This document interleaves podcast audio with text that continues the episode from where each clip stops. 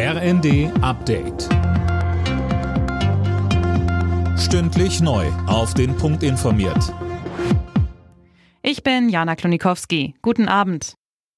Die Ampel ringt weiter darum, einen Haushalt für das nächste Jahr auf die Beine zu stellen. Und damit das gelingt, hat Wirtschaftsminister Habeck seine für morgen geplante Reise zur Weltklimakonferenz in Dubai abgesagt. Das hat eine Ministeriumssprecherin mitgeteilt.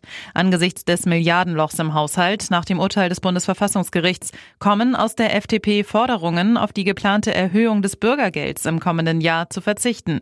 Ähnlich äußerte sich CDU-Chef Merz im ersten. Die Inflationsrate ist deutlich niedriger als zum Anfang des Jahres angenommen. Deswegen sind die 12,6 Prozent, die Herr Heil jetzt plant, einfach zu viel, wenn man daran denkt, dass diejenigen, die es bekommen, als Sozialleistungen einen Anreiz haben sollten, in den Arbeitsmarkt zu gehen.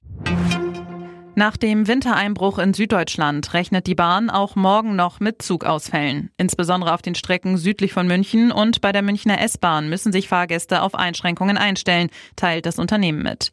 Die Lage werde sich erst in den kommenden Tagen verbessern.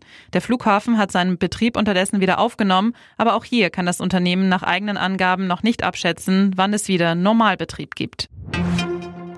Die Gehaltsunterschiede zwischen Ost und West sind immer noch groß. Wer im Osten Vollzeit arbeitet, bekommt im Schnitt 3.157 Euro brutto pro Monat, 600 Euro weniger als im Westen. Das geht aus der Antwort der Bundesregierung auf eine schriftliche Anfrage der Linken hervor, berichten die Funke-Zeitungen. Unentschieden im Spitzenspiel der Fußball-Bundesliga. Nach dem 1:1 gegen Borussia Dortmund bleibt Bayer Leverkusen vorerst Tabellenführer. Außerdem siegte Freiburg in Mainz mit 1:0 und Augsburg gewann mit 2:1 gegen Frankfurt. Alle Nachrichten auf rnd.de